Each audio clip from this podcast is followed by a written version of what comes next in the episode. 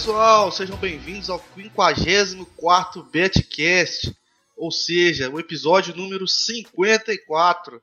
Hoje vamos falar sobre as quartas de finais da Copa América, né, onde a gente teve três confrontos terminando em 0 a 0 e alguns confrontos com o VAR fazendo é, gato e sapato do coração do apostador. Vamos falar também sobre a, o clássico, né, Brasil e Argentina na semifinal falar um pouquinho também sobre esse Chile Peru, ver se esse Peru vem gigante ou não para esse confronto e também vamos dar uma passadinha rápido para falar sobre o futebol feminino, onde a gente teve uma queda de uma equipe grande né, nesse quesito, que foi a Alemanha, e também falar sobre Europeu Sub-21, onde a Espanha passou o trator jogando um futebol muito bonito de se ver. Bom, vou começar hoje com, com o Gabigol, o Gabigol que teve a oportunidade de ver se alguns jogos em locos aí. Bom dia, Gabigol, o que, que você tem a dizer pra gente do confronto onde você teve a primazia de ir lá assistir? Bom dia.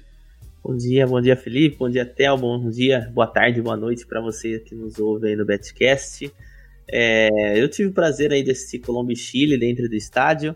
Como sempre, não vi nenhum gol, eu sou meio azaradão para estádio aí, sempre quando eu compareço, eu já fico no 0 a 0 né? Até por isso que normalmente eu não beto nessas situações. Mas o que eu vi foi um Chile bem. Aliás, um jogo bem diferente do que eu imaginava. Imaginava um jogo onde a Colômbia amassaria, até começou por cima. Dali em diante, ali depois dos que é 10, lá para os próximos 15 minutos do jogo, o Chile igualou as coisas, começou a ser perigoso no contra-ataque. Isso acabou assustando a seleção da Colômbia. O Alex Santos fez miséria com o lado direito da defesa do, da Colômbia com Medina. Aliás, Colômbia acho que era o fraco dela nessa competição eram as laterais, né? A zaga era muito boa, apesar de não ser uma zaga tão rápida assim com o Davison Santos e Mina, mas Medina e Tesílio é de doer os olhos. Então, Alex Santos com uma dobradinha com o Bocejur, o jogo foi praticamente todo ali daquele lado. Isso acabou recuando aí o próprio quadrado, que ajudou bastante na marcação. E eu achei que o Chile foi bem melhor no tempo normal, inclusive teve a oportunidade de sair vencedor ainda no tempo normal, caso não houvesse VAR, né? Aliás, o, um, o primeiro lance, um, o Bocejur estava impedido, e o segundo lance, já no segundo tempo, o Arturo Vidal, que aliás para mim foi o melhor jogador em campo, é, havia sido um toque de mão na, na, na jogada. E dali para os pênaltis, pênaltis é loteria. E eu até achava que o Juan Quadrado que erraria o pênalti, mas quem errou foi o próprio Tesílio, Alex fechou. E o Chile novamente aí numa semifinal, né? Impressionante como, mesmo. Eu diria até que eu subestimei o Chile de certa forma, por essa, essa breve reformulação que tá fazendo no elenco. Mas impressionante ver o Chile novamente aí no próximo final e com grandes chances aí de ser uma final. Isso é uma coisa que a gente vai falar aí mais pra frente. Mas gostei demais do jogo. Putz, é totalmente diferente você ver jogadores desse calibre aí é, atuando dentro do estádio. Você enxerga muito melhor as coisas taticamente, como foi essa situação aí do Alex Sanches aqui pelo lado esquerdo do ataque do Chile, que foi onde praticamente saiu todas as melhores jogadas. E de certa forma, uma surpresa, né? Eu não sei se o Theo concorda comigo também, mas uma surpresa a Colômbia eliminada, né? Por tudo que fez na primeira fase, né, velho? É, passaste essa bola pro Theo e adicionando mais uma pergunta, né, Theo? Bom dia para você, queria saber, cara, o que, que você achou dessa Colômbia que insistiu em alguns jogadores que não vinham bem, né? É, na, na temporada europeia, preterindo alguns que a gente sabe que são muito melhores e que vinham de um melhor momento, né? Deixando bem claro no que eu tenho a dizer, é a relação do Falcão Garcia com o do Van Zapata, né? Você acha que isso pode ter custado a, a classificação da, da, Colômbia? Então, bom dia. Fala pessoal, bom dia, estou de volta. Desculpa o sumiço. É, achei que você ia fazer uma piadinha com o Peru agora, mas escapei dessa. Cara, lógico que eu fiquei chateado, acompanhei o Zapata a temporada inteira, acompanho o Zapata já há algum tempo no Atalanta, no, no Atalanta. E não, não entendi o motivo de, de deixar o Zapata para o final. Eu não vi o Falcão fazendo nenhum bom jogo nessa, nessa Copa América, na minha opinião. Uh, e se a gente tiver como comparar alguém, quem que te lembra o treinador da Colômbia? Um Tite? Porque a gente tem na seleção brasileira jogadores que vinham jogando melhor do que estão sendo convocados. Então, essa crítica é a mesma que a gente está fazendo aqui no nosso território, né? Não sei se tem alguma seleção que se livra disso daí. Uh, achei péssimo. Lógico, a gente está comentando aqui para traders, quem está escutando a gente aqui também é trader. Para operar, para trabalhar nessa Copa América, tá muito ruim, tá muito estranho. Tavares comentou uma coisa interessante que é quando sai gol, sai tudo. Quando não sai, não sai nenhum. É, é estranho, né? É, gols anulados, é, gols que você comemora, já vai se planejando ali para fazer algum fechamento, organizando posição e o juiz já vai anular. Então tá bem abaixo. Acho que a Colômbia teria um poder ofensivo muito melhor com o Zapata. O Zapata, nitidamente, eu já tive a oportunidade de, de, de conversar lá, por exemplo, com o Thiago Schmidl, que é jogador, e ele fala, cara, quando você entra no final, você não vem com aquele gás todo. Né? E, e o Zapata entrou no final do jogo, em algumas situações, e não deu tudo que tinha que dar, não tocava na bola. Então achei, achei muito estranho. Mas vou te dizer, poderia ter passado a Colômbia tranquilamente.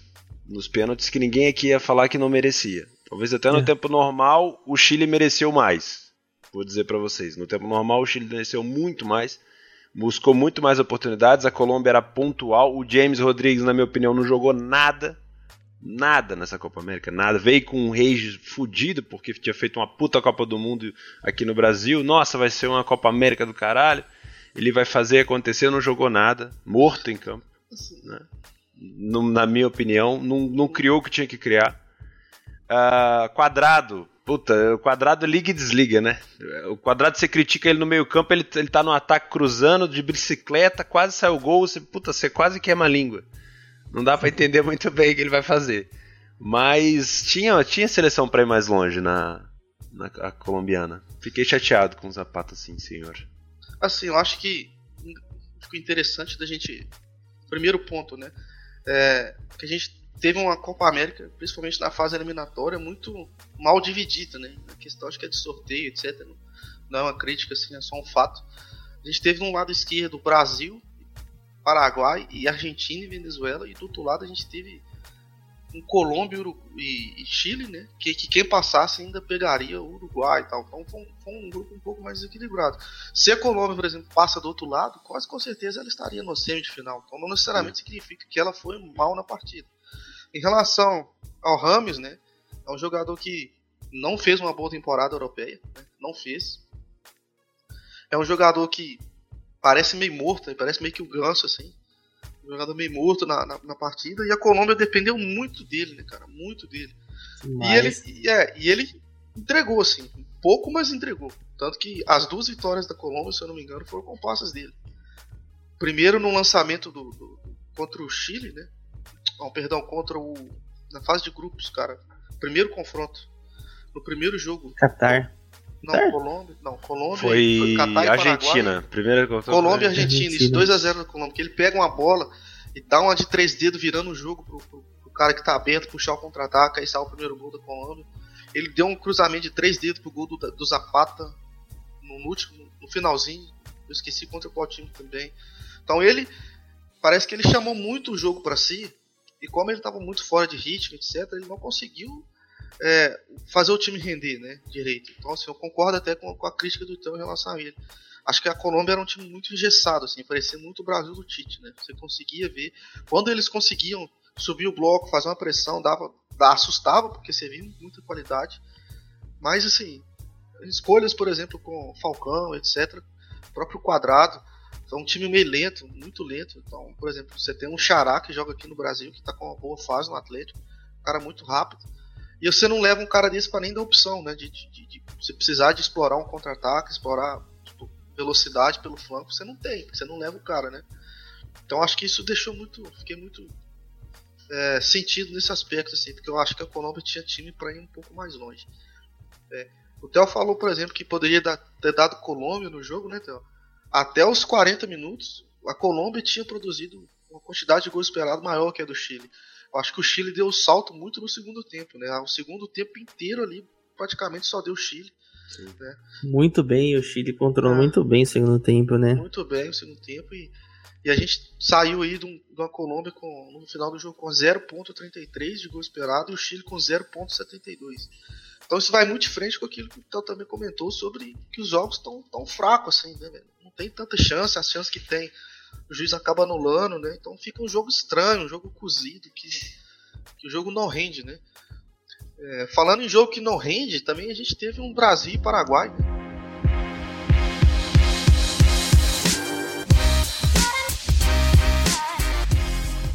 Foi um joguinho que combinamos meu Deus. Foi bem ruim de assistir, né, Théo? O que, que você tem a dizer desse joguinho? Meu Deus do céu, acho que é ilusão pura, né? É, o Paraguai fez o favor de ter um expulso no segundo tempo para dar aquela vontade ainda mais de Betá de estar no mercado. não vejo assim, não vejo nenhuma posição errada. Por que, que, é um jogo complicado, né? A gente tem que, a gente tem que sempre lembrar que tem, tem gente que fez esse jogo que está sentido com o Brasil porque perdeu dinheiro. É difícil você pegar uma seleção que vai começar a massacrar a partir dos 50 e você tem que segurar até o final, cara. É, é muito, muito difícil você conseguir é, dar essa. Sei lá. É, conseguir passar essa sensação de coisa errada. Não estava errado trabalhar contra, a favor do Brasil. Só que o problema é o seguinte: você tinha uma cotação do Brasil baixa para o momento da expulsão. E você tinha uma cotação baixa até os, 80, os 90 minutos, essa cotação tinha que ir para mil. Aí tu pensa, cara, qual momento é o momento de entrar a favor do Brasil, né? Porque o momento certo era trabalhar a favor do Brasil, seja no menos um, seja no 2 a 0 seja no back Brasil. Enfim, seja, sei lá, seja até no Lei Brasil para você trabalhar subidas, né? Você tinha ali as situações, depende do perfil. Mas é uma coisa, uma característica difícil de você encaixar, né? Porque se você entra cedo demais e o Brasil não marca, você toma um prejuízo muito grande. Se você entra muito tarde, você tem pouco tempo para pegar esse gol. Você entra com uma desvantagem, por exemplo, no menos um ou no, no 2 a 0 você precisa de dois gols do Brasil. Você não sabe se ele vai fraquejar depois de fazer o primeiro. Né? Você nem sabe se ele vai fazer o primeiro. Se você trabalhar contra o Brasil, cada enxadada é uma minhoca. Todo, todo contra-ataque é um ataque cardíaco. Né? Você não sabe se o Brasil vai marcar naquele momento. Né? Às vezes você entrou no lance errado e o Brasil vai marcar naquele momento você se ferrou. Então, para apostador, para trade é uma situação muito, muito, muito complicada. Lógico, se a gente for olhar como torcedor, como analista de jogo, o Brasil continua tendo dificuldade para penetrar a defesa, continua tendo dificuldade para trabalhar contra times fechadinhos, né? Agora, jogando, na minha opinião, agora a, a, a, o cenário da Copa América para o Brasil ficou muito bom, porque os times que jogam recuados saíram, né? Por exemplo, a Venezuela, que foi que deu um trabalhão pro Brasil, saiu pra Argentina. A Argentina tem características de ataque, não vai ficar atrás, vai atacar o Brasil. Então o Brasil vai ter espaço. Se a seleção peruana ganhar do Chile, o Peru já jogou contra o Brasil uma vez, né? O, Brasil, o, o Peru foi para cima do, do Brasil. O que, que a gente teve ali? O 5 a 1 5 a 0 se eu não me engano, né? Uh, é bem provável que se for para a final, a seleção peruana vai sim jogar recuada. Né? Então o Brasil vai ter dificuldade. Mas se, por exemplo, passa o Chile, o Chile não vai jogar recuado contra o Brasil. Vai jogar de frente, de mano a mano, de frente a frente. Então, nesse momento, a Copa América meio que deu uma virada a favor da seleção brasileira. Se eu tivesse que apontar é, favorito, é o Chile. Porque, é, desculpa, é o Brasil. Por quê? Temos seleções que vão atacar o Brasil, o Brasil vai ter oportunidade de fazer o gol. Se fosse Venezuela, Paraguai, é, a própria seleção do Uruguai, que, nossa, a seleção do Uruguai ia arregaçar com o Brasil, né? Porque sabe contra-atacar. Então, cara, para mim tá tudo, o cenário tá todo desenhado para um título da seleção brasileira. É, eu acho que agora passar. o caminho ficou livre, cara, porque caíram dois. A, a Colômbia, eu diria que, eu não diria que sim, não que estava com, entre as favoritas, mas pela primeira fase foi a melhor equipe. Nove pontos, é, muito regular entre defesa e ataque. E o Uruguai, cara, pô, é uma excelente seleção. É, para mim, era a, melhor, era a melhor seleção que chegava na Copa América, muito por conta de ter um ataque tão forte quanto a sua defesa, né? É, mas infelizmente acabou caindo de uma forma até inesperada. Até o Guerreiro, aliás, sempre bom falar do Guerreiro. É, ele deu até um recado pro Murici Ramalho. É que eu falei, você falou que que o Uruguai era não existe famoso, isso. Famoso chupa, né? Famoso chupa, mas não, acho que ele teria que dar, ia ter que pegar um megafone, entendeu? Pra falar o chupa pra todo não, mundo. Todo mundo imaginava que o Uruguai segura, era favorito, Segura esse, esse, esse, Uruguai que nós vamos falar muito dele ainda. É. Eu tenho Sim. algumas coisas pra dizer a respeito, mas Fala aí pra gente do, do, dos confrontos do... mesmo, do, Brasil e Paraguai e tal, se você fez alguma coisa. Cara, eu, eu acho que eu fiz, a, eu fiz a mesma coisa que o Theo. Eu, eu esperei o um momento ali para entrar com uma moeda a favor do Brasil, ainda peguei a bola na trave, peguei aquela chance do Gabriel Jesus. Que antes disso eu fiz. Eu trabalhei um pouco menos um, né? Porque até então, com a expulsão, a odd ficou bem baixa. O Brasil começou a amassar. Trabalhei um pouquinho menos um depois no final eu coloquei mais uma moeda para no Bet Brasil. Mas o cara, é uma situação para mim que não, não tem que falar. Ou você entra a favor do Brasil, não tem como você entrar contra o Brasil numa situação como essa, né? É, pois é. É isso que eu eu, é... eu entrei contra o Brasil. Vamos lá, vamos explicar o que eu fiz. não, tem, mas assim, eu, mas não foi o mercado odds. Eu entrei no Qualify. Achava aos 70 minutos, se eu não me engano, a odd do Qualify Brasil tava 1 em 11. Extremamente, não, é. isso, isso, me falaram e estava extremamente errado. É, então assim, aí eu fui e coloquei uma, porcentagem ali pequena, foi 5%. Né? Que até se o Brasil continuasse né, do que eu estava fazendo a leitura de jogo, onde eu via. É, o Brasil já teve dificuldade nos jogos anteriores, já vi que o Brasil não tinha esse jogo de, de como diz o Galvão, toque me voe, né? Que são os toques curtos e rápidos e fazendo infiltrações na defesa adversária e só cruzando bola. E ali, na minha opinião, tem um, um dos melhores zagueiros do Brasil, que está fazendo uma excelente temporada, que é o, o Alejandro Gomes, né, do, do Palmeiras. É, entrou, o time continuou fechadinho, cara. Então, enquanto o Brasil continuasse cruzando bola ali, para mim eu tava tranquilo na posição, sabe? Eu tinha um risco controladíssimo. Então, para mim tava de boa, entendeu? Outra coisa que eu fiz, cara, é, eu tava com sentimento, confesso para vocês, que o Brasil iria cair, tá? Acho que o gatinho tava bem, teve muita. Sabe aquele dia que você fala assim, cara, pegou, hoje. Hein? Acho que, acho que hoje não vai dar, sabe? E eu tava com esse sentimento. E eu fui e entrei muito a favor do Uruguai para ser campeão nesse momento. Por quê? Explico por quê. É, se o Brasil classifica a odd do Uruguai e ficar do jeito que tá, certo? Porque eu não entrei nesse momento esperando ela cair. Eu peguei ela, no, ela numa situação que estava boa. Antes tinha mexido muito, muito pouco. Tá?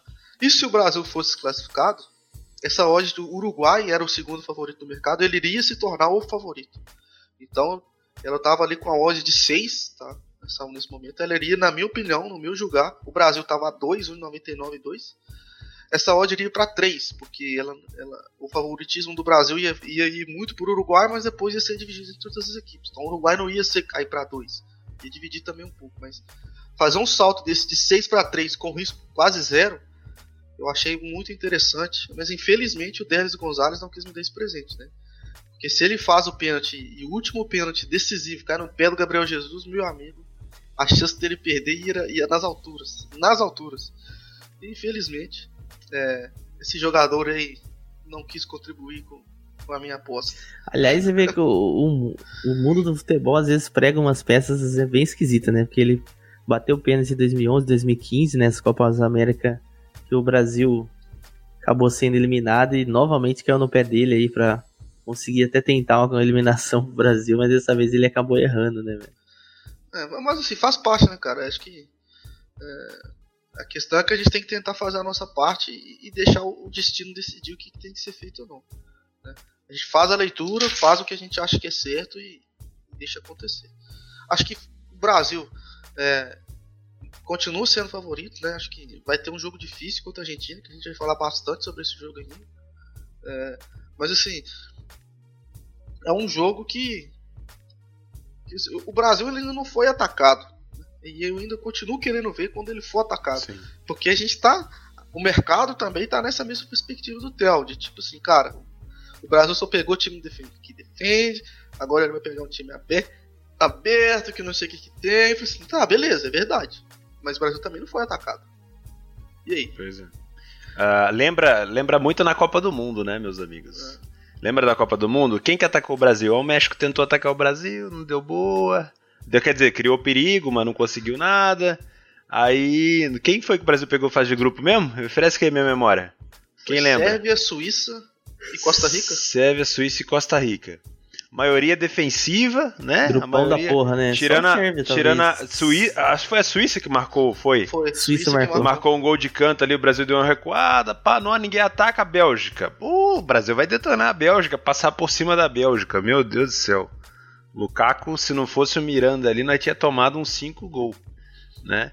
O, o, o menino Fagner perdeu uns 3 quilos ali jogando contra o Hazard. Então não dá pra saber, velho. E, na minha opinião, vai passar vergonha de novo. Só que qual que é o problema?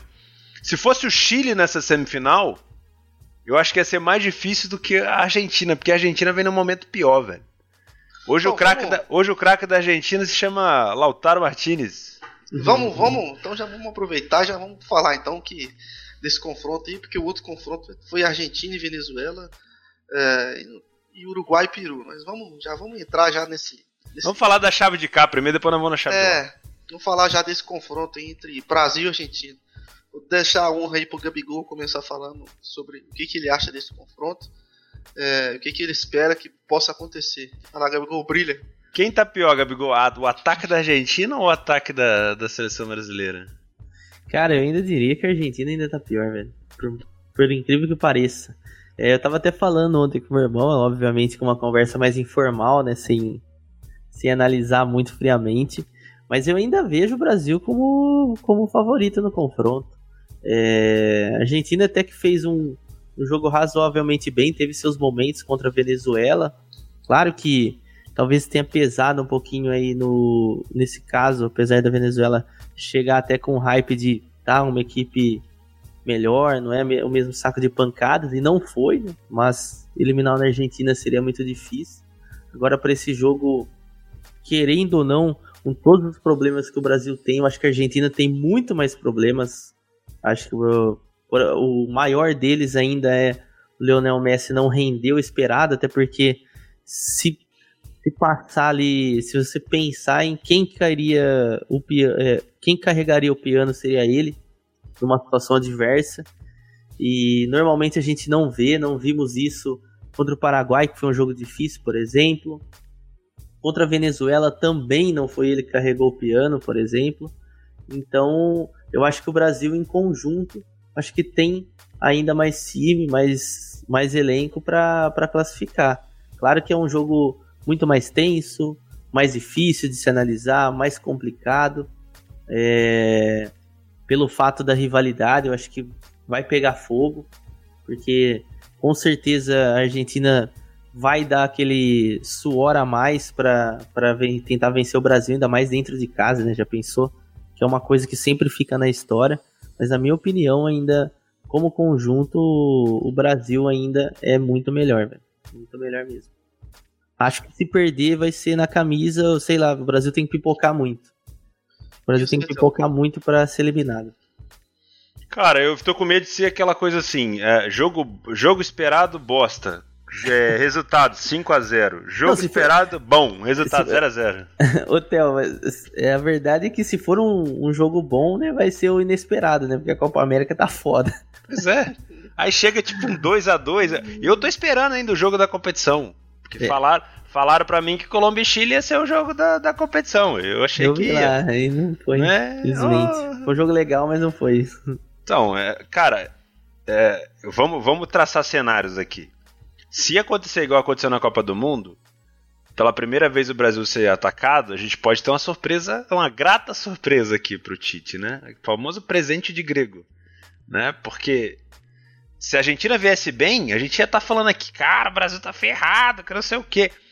E justamente pelo fato da Argentina vir mal, eu acho que é mais perigoso ainda, porque a gente também não tava olhando pra, Bé pra Bélgica. Olhava pra Bélgica e falava assim, ah, quem é Bélgica na fila do pão, filho? Que é Brasil, que não sei o quê, e tomou.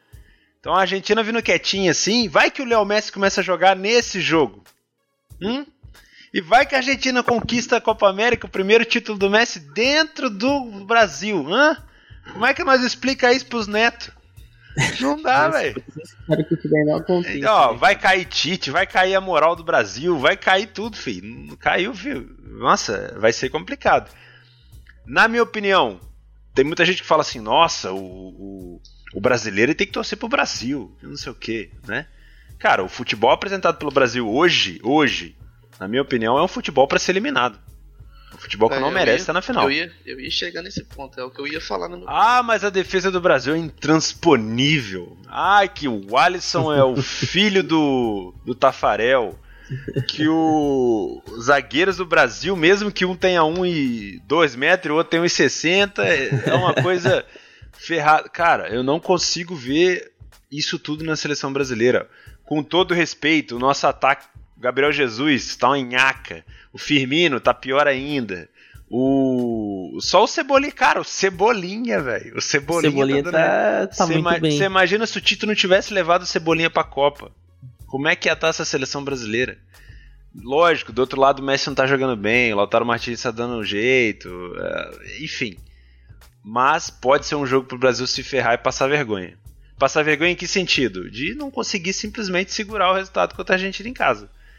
Né? Eu acho que tem tudo pra ser. Ficaria mais contente com o jogo 2 a 2 3 a 2 4 a 3 do que com a bosta de 0 a 0 pra decidir nos pênaltis.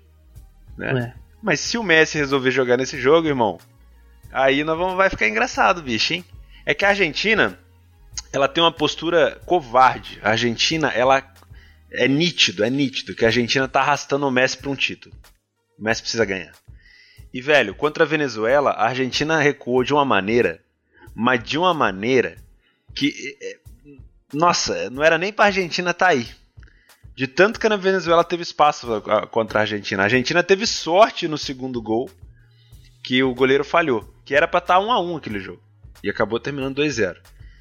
Então assim, pode acontecer da Argentina começar a jogar realmente, o Léo Messi começar a jogar contra a seleção brasileira, dá tudo que tem agora. Mas se o Léo Messi não entrar em campo, a gente vai ficar aquele jogo morno, né? Aquele jogo morto, um jogo de 1 a 0, na minha opinião. É, o, até vamos, falar aqui um pouquinho de mercado, quer ver? Na Bodog aqui a gente tá com uma odd de 71. 1,83 pro Brasil agora. Ah, tá, um si- 74, não? Não. Ah, perdão, tô olhando o mercado errado, tô olhando o vencedor da Copa América. Perdão. Ah, não. Brasil 1,83, empate a 3,40, Argentina 4,80 e já projetando um jogo aí, basicamente um jogo de poucos gols, né, Theo? Novamente, né, cara? A gente não tem como imaginar outra coisa que não seja isso. A gente tá um 2,5 a 2,30 na Rodog, cara. Exatamente. É, Ah, do, do que tá sendo a Copa América, né? Mas você fazer, tem que fazer cinco gols pra ter um validado, talvez, né? O Uruguai fez três e, e ficou no 0x0. Chile fez dois, ficou no 0x0 também. cara, tá difícil. Eu, eu hoje, se tivesse que colocar uma moeda, Mas assim, eu acho que essa. Eu falei que eu acredito o Brasil favorito, mas acima de dois essa odd, hein? Eu acho que 83 aí já é um pouco baixo pela rivalidade. Se eu tivesse Ah. que colocar uma moeda hoje, eu colocaria no Brasil pelo estilo das outras seleções. Que eu acho que vai dar espaço. Mas eu concordo com o Felipe, o Brasil ainda não foi atacado. A gente tem. Vamos, vamos parar e pensar um pouquinho, né? É, o Brasil, ele enfrentou é, equipes só com um perfil e teve muita dificuldade em enfrentar esse, esse perfil de equipe. Já a Argentina, ela enfrentou uma Colômbia, que é um perfil diferente, e sofreu bastante. Sofreu bastante, tanto que perdeu de 2 a 0 No jogo que, na minha opinião, assim, ela deixou um pouco a desejar. Mas se a gente for olhar, por exemplo, o gol esperado de Argentina e Colômbia, é, a gente teve aí que uma Colômbia de, criando 1.11 e a Argentina 0.83. Então, assim, o ataque funcionou. Criou ali um, pelo menos, um equivalente ali a quase um gol de chance. Agora, se a gente for para os outros confrontos, que foram equipes menores, por exemplo, Catar, Venezuela, é, até o próprio Paraguai, é, a, o próprio contra o Paraguai, a Argentina criou 1.80. Né? O problema foi que a Argentina ainda estava procurando ali uma formação tática. E que encontrou, na minha opinião, essa formação tática. Hoje ele joga num, num, num 4-4-2 do Diamante, né? num 4-3-1-2 ali, onde ele põe o Agüero e o Lautaro Martinez como centroavantes, o Messi como esse camisa 10 que vai fazer essa bola de chegar, né? E botou três volantes, né? Botou o, o... Ah, esqueci o nome dele. Deixa eu procurar o nome dele aqui. É, é o Acunha, o Depol e tem mais um, cara. O Depol que vem jogando muito bem. Vou achar o nome dele aqui agora. Agora é o Leandro Paredes, lembrei, que era do PSG.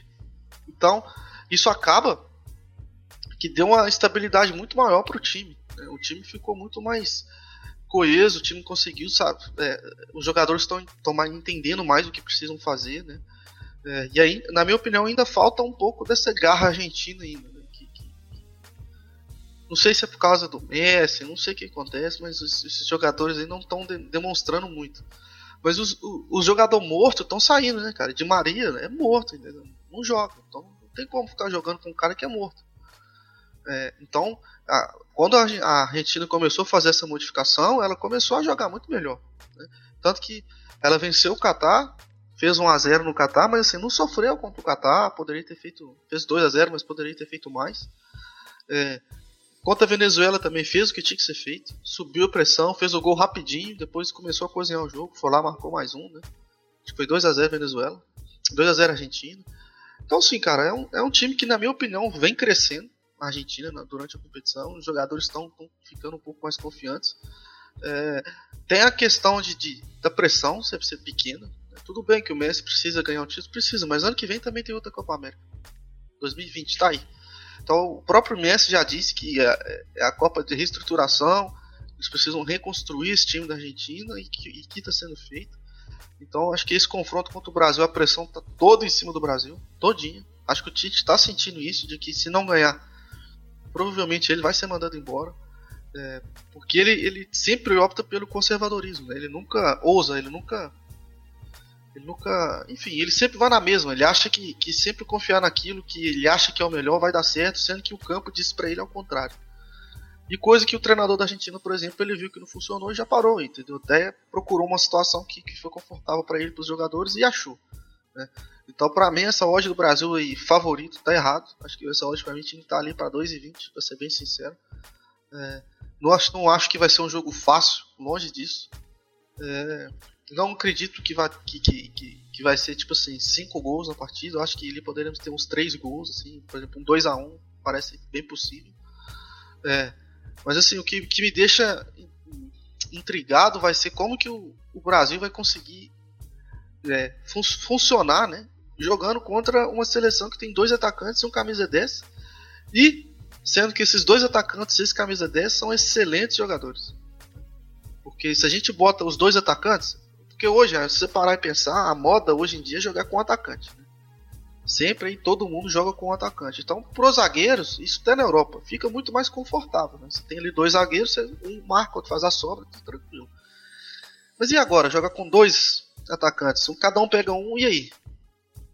O lateral vai parar de subir. E o Brasil, quem, quem acompanha, é, por exemplo, o meu canal do Telegram, sabe que o Brasil constrói muito pelos laterais. E os laterais não, não vão poder subir. Então, beleza, o Felipe Luiz é aquele jogador que que sobe um pouco para fazer a construção, e o Dani Alves é quase um ponto. E aí, como é que vai ser? Como é que vai fazer agora? Então, o Acunha é um jogador agudo pelo lado esquerdo. É onde o Dani Alves joga. É, vai complicar para o Brasil. Então, acho que assim, próprio entrelinhas ali, onde o Brasil fica com, com o Casemiro, né? vai deixar só o Casemiro para marcar o Messi? Ou vai fazer uma marcação dupla? Vai ter que jogar Casemiro em Alama, mudar um pouco o esquema do Brasil? O Brasil não vai mudar o esquema, na minha opinião. Né? Então, vai ficar no mano a mano, comece.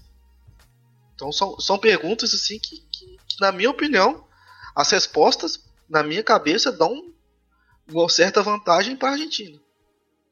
É, obviamente, o, ataque do Brasil ainda não funcionou. Na minha opinião, não funcionou o ataque do Brasil. É, beleza, ganhamos do Peru. Beleza, cara, ganhamos do Peru que tirou o Uruguai. Pô, bacana, mas o Peru tirou o Uruguai sem, sem dar um chute no gol. Deu hum. três chutes para fora. Tirou nos pênaltis. Para mim foi mais demérito assim do Uruguai do que do Peru, mais mérito do Peru, de certa forma. Porque teve três chances com impedimentos assim, milimétricos, que se o atacante estivesse um pouco mais atento, ele não, não ficava impedido.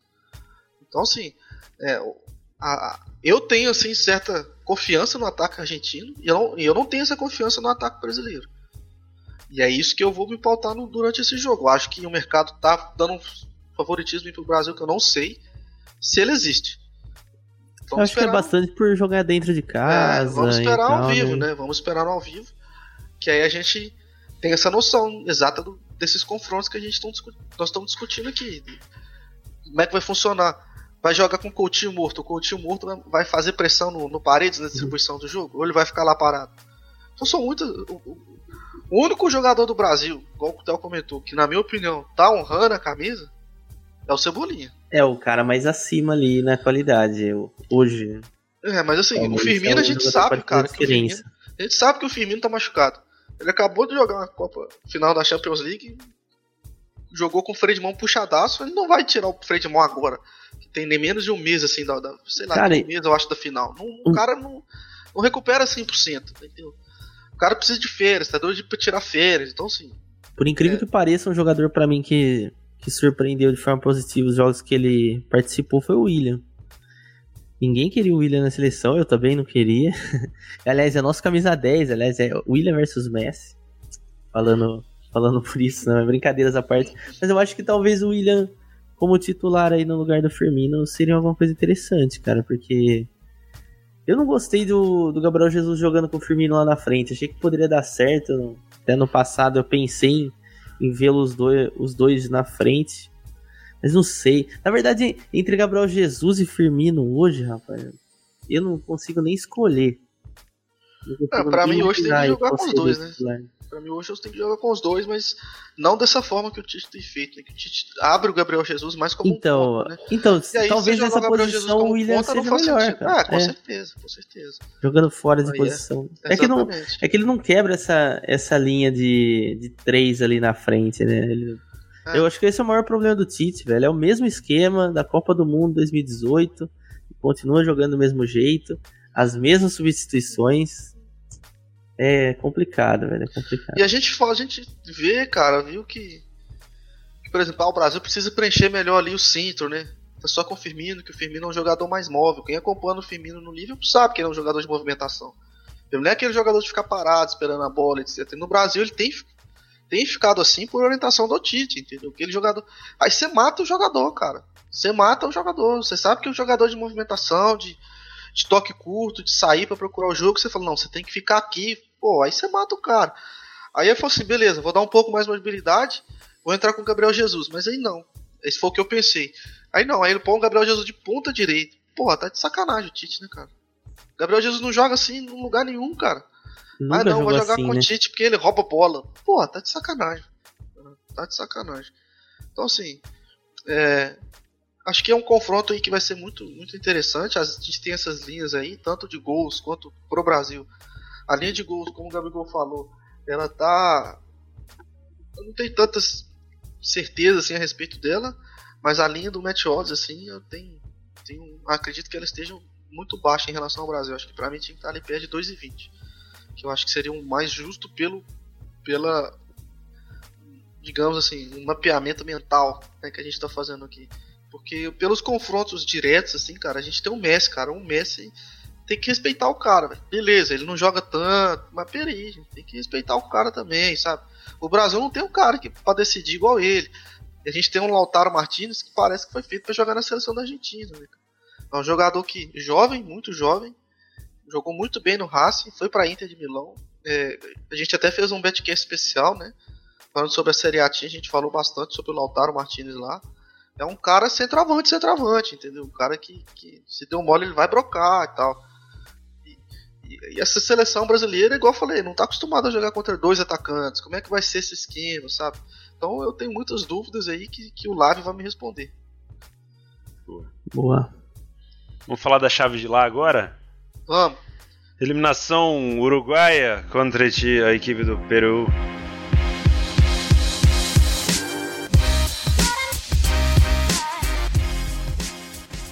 Que, que aconteceu? Lelele. Viva Chile. O que, que aconteceu? Cara, eu, eu, esse jogo eu nem posso comentar muito porque eu, eu não vi. Seleção uruguaia estava pronta para ganhar um título com essa tá, geração, né? Pra mim tava, na minha opinião tava. É um time que tem é, excelentes jogadores e, e, e consegue, conseguiu mesclar excelentes jogadores de diversas faixas etárias. Né? A gente tem, por exemplo, um Godin, um Cavani, um Soares e, e, também a gente consegue pegar um Federico Valverde, um, um Nandes. São jogadores, na minha opinião, que são bons jogadores. Cara, o Lucas eu... Toreira, que são jovem também. Então... Que Copa do Nandes, aliás, hein? Eu gostei muito do desempenho dele nos jogos. Então, é, é, eu, para mim, era a seleção mais forte para ganhar essa Copa, né? Tanto que eu perdi É, quando o Brasil confirmou lá a passagem para a próxima fase da semifinal, eu reduzi minha mão lá, deixei só, só o que tinha que ficar, né? Dentro da gestão, porque eu ainda acreditava que o Uruguai tinha chance de passar do Peru e provavelmente chegar à final, porque para mim era a melhor seleção que eu tinha visto futebol, né? Mas infelizmente aí ó, o acaso, né? Não um acaso, né? Mas assim, é foda se, se, se digamos assim, perder uma, uma aposta para um time que não acertou um chute no gol, né, cara? Mas faz parte. Faz parte. Três vá contra e, um, e não acerta um chute no gol, mas acontece. Faz parte da profissão. É por isso que a gente tem que sair tiltando, né? É, e assim, o Uruguai, a última Copa América também, ele não classificou para a semi e esse ano também não, né? Então provavelmente ano que vem deve vir mais forte, né? Porque já são dois anos aí que nem na semifinal chega. Então vamos esperar também esse. O problema é esse, né? Ah, deve vir ano que vem, ano que vem. Cara, pra mim o Uruguai Lembrei tava do mais. Mônaco no, no campeonato francês. É. Mônaco vai virar time pra Beck. Cara, o Uruguai ele tinha uma. Ele tem uma, uma base pra, pra ser campeão, já tava pronto, velho, na minha opinião. Surpreendente, né, Surpreendente. velho? Surpreendente. Ainda mais porque.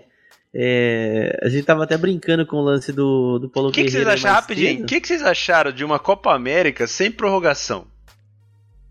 Ah, eu gostei, cara. Eu não gosto. Ô, mano, muito da eu achei, eu achei bosta, porque eu acho que se o, se o Uruguai tivesse mais uns 30 minutos ali, eles marcavam, velho. Teriam marcado. É, eu acho que ligado? alguns resultados seriam diferentes. É né? estranho, cara, porque assim, o Uruguai tava massacrando o, o, Peru ali no finalzinho e conseguiu levar pros pênaltis. Aí pênalti é loteria, né? Claro, não quero ficar aqui defendendo, mas eu acho que a seleção do Uruguai tava pronta pra esse título, ou pelo menos pra disputar. Porque o Cavani parece que na seleção ele, ele joga duas vezes mais. O Soares parece que joga um pouquinho menos. brincadeira. Foi por causa do pênalti perdido, brincadeira. Ah, Godin, muito bem. Enfim, ó, pra mim tava bem a seleção, velho. Tava, tava, tava pronta. Não, não. É, é, se for, se for analisar o, o jogo, cara. Quem viu o jogo ali, por exemplo, falar assim, ó, houve gols nesse jogo aqui, alguém venceu o jogo, quem foi? Não mostrasse os gols pra pessoa, o cara ia falar que era Uruguai. O Uruguai foi melhor no jogo. Eu achei até que o que, o, que a seleção do Peru deu uma deu uma engrossada, deu uma endurecida ali na, contra o Uruguai, mas nada nada que ainda não imaginaria o Uruguai passando. Inclusive, eu até deixei um back correr no Uruguai lá. Peguei algumas chances de gol, infelizmente. Aliás, peguei os dois gols, entre aspas, né? Já que o VAR havia anulado. Do Cavani era até um pouco mais claro que estava impedido, só que o do Soares eu achei até que não estaria. Aliás, o Diego Lugano foi reclamar no, no Instagram, falou que estão achando, ele- segundo ele, estão facilitando para o Brasil, caminhada do Brasil, mas não tem nada a ver, né? Tá joia. É. E é surpreendente, mano. Pra, pra mim foi surpreendente porque vendo o desempenho da seleção do Peru na, na primeira fase, cara, não dava pra imaginar. Parecia que o Uruguai venceria e venceria com tranquilidade. Até com uma vantagem maior que um gol apenas. Esse futebol é foda, né, velho? E pênalti é, é a máxima de sempre, né? Pênalti é loteria e coisa e tal. Mas assim, pênalti eu, eu acho que é onde iguala um pouquinho mais as coisas, né? E foi o que acabou acontecendo na seleção do Peru. Bateu bem, Luizito Soares acabou perdendo logo no primeiro pênalti. Aliás, o Galese foi até eleito o homem do jogo por conta disso. E o Uruguai ficou, uma pena. Eu acho que, nossa, ia- imagina um confronto Uruguai e Chile como seria. Agora a gente É. tem que projetar aí um Chile e Peru. Pra vocês, Chile continua sendo favorito, mesmo com qualquer outra coisa. Se for o o Peru e tá, tá de penetra nessa festa, digamos assim, da semifinal. Não, pois é, o certeza. Chile vem pro trio ou não, né? É. Cara, acho que a seleção chilena foi, foi constante, assim, né, cara? Foi constante durante a Copa. É, tem bons jogadores, tem alguns jogadores muito veteranos já, mas apresenta aí jogadores que, na minha opinião, inclusive, só jogam na seleção, né, cara? Tem aí o próprio Baceju e Isla, que são jogadores, assim, quando jogam em clubes muito fracos, mas que na seleção conseguem desempenhar um papel interessante, né? Eduardo Vargas É, também. eu ia né? falar dele agora. O Vargas, cara, que na seleção é um monstro. É, em clubes o cara é um gatinho. Eu lembro da Agora- passagem dele no Grêmio, meu Deus do céu. Pois é. Agora tem o jogador que, na minha opinião, deu uma ressuscitada foi tanto o Vidal quanto o Sanches, né, cara? Que foram jogadores. O Vidal não fez uma temporada interessante no Barcelona, né? Deixa eu... Foi uma temporada meio sonolenta, uma temporada estranha. E o Sanches, cara, não preciso nem dizer, né? Que temporada desastrosa no Manchester United. Né? Desastrosa. É.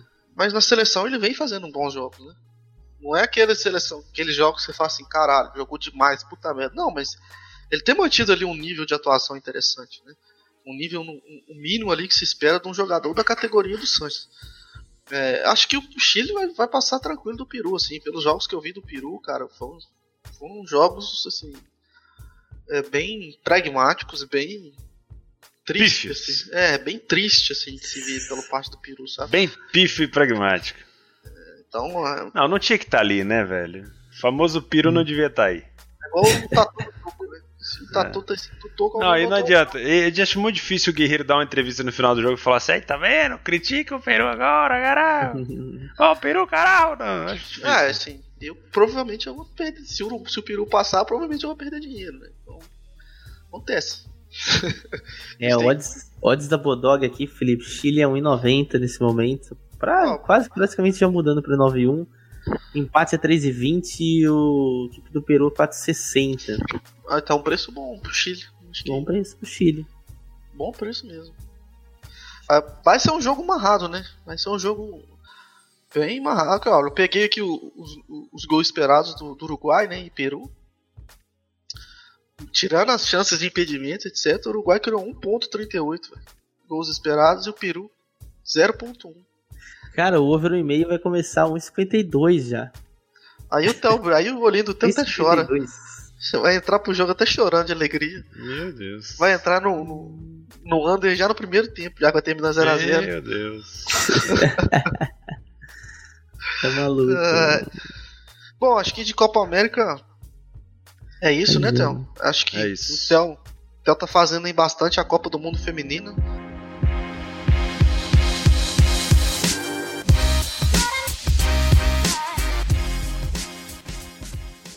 E o que, que, você achou desse confronto, Theo, dos Estados Unidos e França, cara? Eu vi que você fez uma live. O que, que você pode falar pra gente desse confronto? Cara, ganhou o melhor seleção, né? Ganhou quem tinha mais mais bagagem em seleção e não bagagem em clube, porque a seleção da França tem lá a base do Lyon, multicampeão do Lyon, ganha tudo, papapá. Mas, é, como seleção, a seleção dos Estados Unidos é anos luz à frente da França, joga demais e teve cancha para segurar. Né? A, a, zaga da seleção dos Estados Unidos é uma coisa de outro mundo. O ataque, sei lá, velho, eu acho que se pegasse alguma seleção masculina em determinado momento ganharia. Não sei não. Não sei não. É... Do outro lado da chave, tivemos a Alemanha caindo. A Alemanha contra a Suécia, que é uma seleção muito boa da Suécia. A Suécia tem uma ótima zaga. A Suécia joga teoricamente na aproveitando os espaços nas linhas. Né? Tem uma jogadora. Camisa 10, né? A 10. É ela parece o rei da noite do Game of Thrones. Exatamente, ela é exatamente isso. Ela, a Suécia joga muito no lançamento, né? E na, é. na enfiada por, por dentro das linhas. É muito bom. E, essa, e, ela é muito boa na finalização. Então é muito. Vai ser muito interessante ver a Suécia jogando com a Holanda. A Alemanha, junto com a Inglaterra, fazia um, um jogo mais cascudo, defendia bem, tocava bem a bola, esperava as oportunidades. Mas a Suécia surpreendeu. A Alemanha não havia sofrido gols ainda na competição, tomou logo dois para ficar esperta, deve ter mexido com o emocional das meninas, né?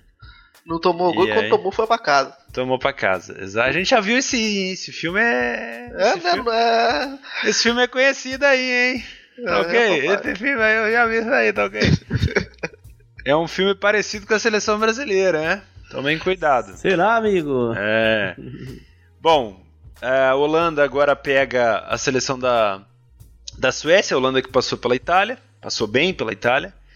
E temos Estados Unidos e Inglaterra na, na semifinal. Na minha opinião, os Estados Unidos devem ir à final, né? Para o meu Dutch se concretizar, concretizar, eu preciso dos Estados Unidos na final, precisa dessa seleção na final. Se a Inglaterra for, eu vou ficar bem desconfiado. Mas é isso, acho que a, a futebol feminino ele tem umas vantagens. Não tem muita surpresa. Geralmente o, a equipe que é melhor no ranking ela ganha. Tirando essa agora da Alemanha na, na funilação ali.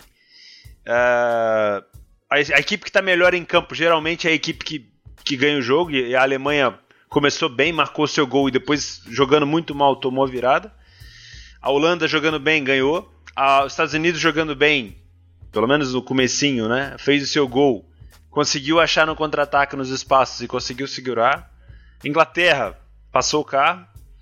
Então, enfim, é, um, é tem muita gente que critica, né? Ah, não, não vou fazer feminino porque tá rolando Copa América, tá rolando Copa das Nações Africanas, Euro Sub-21, para que, que eu vou fazer feminino?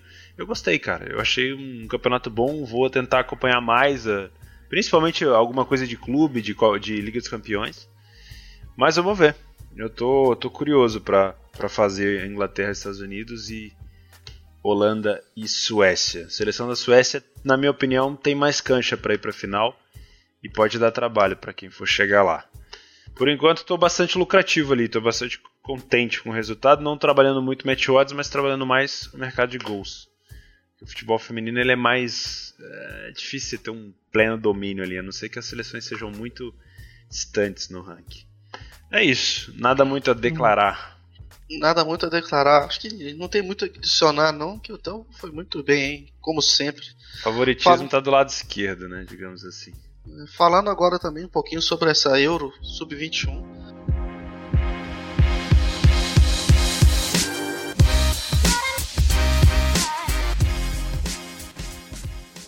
Nossa. Eu fiz alguns jogos, né? Fiz bastante jogos dessa Copa. É, a gente viu alguns jovens talentos que tem muito é, acrescentar ainda no cenário mundial, né? É, vi aí uma Alemanha é, com alguns jogadores fazendo excelentes gols de fora da área, mas deixando um pouco a desejar na, na termo velocidade. É, velocidade que eu digo assim, de toque de bola, né? Era um time que sempre conduzia muito, muito a bola para tomar as decisões. É, a gente, na minha opinião, a Espanha realmente apresentou o melhor futebol, né? A gente viu aí a Espanha campeã, né? Na, do Europeu Sub-21. Que massa, né? É, timaço. É, assim, um nível bem, bem acima dos demais. E para minha surpresa, assim, cara, a, a seleção que, que, que, eu mais gostei de ver foi a Romênia, né? A Romênia que tem o, o Puskas e o Raj, né? O filho do Raj, né? Aquele Raj que fez uma excelente Copa Europeu Sub-21 e, e, jogou muito bem, batendo muito bem na bola. O gol que, os jogos que ele participava tinham muitos gols, né? Um time ofensivo interessante, mas que acabou sentindo aí nas semifinais muito pela não poder jogar, assim, acho que muito pela história mesmo de já ter conseguido fazer o mais difícil que foi porque os semifinalistas, né, vão já são classificados para a Copa do para Olimpíadas, perdão. Então já tirou um pouco do peso e tal. Acho que eles sentiram muito isso, né? De, de tipo assim, caramba, será que eu vou ser campeão e tal? Acho que deu, deu uma travada na semifinal e acabou não conseguindo passar para a final. Mas era, acredito que era um time melhor do que a, a Alemanha. É, acho que de destaques meus na minha relação é isso mesmo. Assim, acho que teve a Inglaterra também que tinha muitos jogadores da Premier League e jogaram muito mal os jogos, muito mal. E a França também que também ficou muito abaixo, né? Acho que a França aí é uma das equipes mais hypadas aí do, do cenário sub-20 Não, não sub só sub-20, né? Mas do cenário juvenil, assim. Uma coisa interessante dessa competição sub-21 é que é muito bem pensada a coisa na Europa, né? É ciclo. Então começou em 2017, está acabando o ciclo de 2019 e agora vai começar o ciclo de 2021, se eu não estou enganado. Então por isso que tinha jogadores de 23 anos jogando na Sub-21. E tem muita gente que não entende. Ah, mas pô, o cara tem 23, por que que tá jogando? Porque quando começou o assim, ciclo, ele ainda tava, ele era, ele tinha 21 anos. Desconta isso, a partir do começo. Isso é muito interessante que você vai criando o cancha para a seleção principal. Acaba o ciclo da, com 23 anos, os moleques já estão prontos para a seleção principal. E, a, cara, a seleção da Espanha vai substituir muito bem a galera da principal ali. Porra, os Nossa, caras mas, são... mas vou falar a verdade, é um nível absurdo, assim. Absurdo. Eu, infelizmente, eu fiquei chateado por não ter acompanhado tão, tão de perto a competição, porque eu acabei fazendo outras coisas, também estava ocupado com outras paradas aí, mas os jogos que eu fiz foi sensacional, velho. Aliás, falando de seleção principal, Theo, falando da Espanha campeã, Fabian Ruiz para já na seleção principal. Pablo Fornaus é um que próximo também de, de já tá chegando nesse nível de etapa, apesar do meio-campo da Espanha ser bem disputado, mas o Fábio Ruiz eu colocaria aí um que vai representar a seleção espanhola aí futuramente, se não já nos próximos, e o Mikel Oyarzabal, que aliás dizem que Barcelona também fez proposta, mas não sei se é real. Bom, então acho que é isso por episódio de hoje, né? Alguém mais É tem- isso. quer acrescentar alguma coisa? Vai É isso. Corinthians.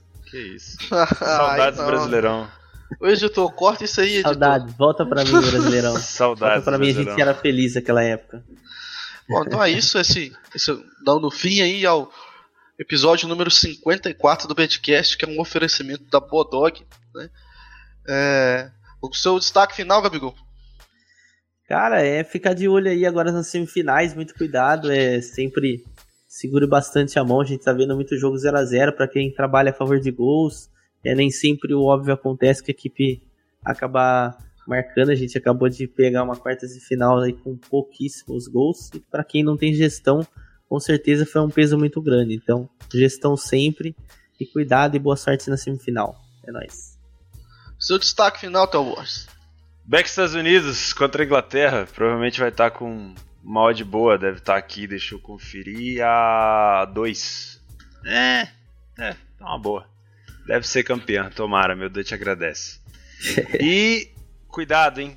Cuidado com a seleção argentina, hein? Cuidado, mano. Ah, Ah. cuidado, hermano. Ah, Hum, Brasil decide que se sente. é, cuidado. É, meu destaque final fica por conta desse confronto aí, que não é porque é um confronto que a gente tem expectativa alta, etc., que a gente tem que pesar a mão. Então, trabalho normal, se não sentir confortável, não faça nada e beba muita água. E comam Um feijão. abraço. Valeu, pessoal. Valeu, Falou! galera. Até a Abraço. próxima. Até a próxima.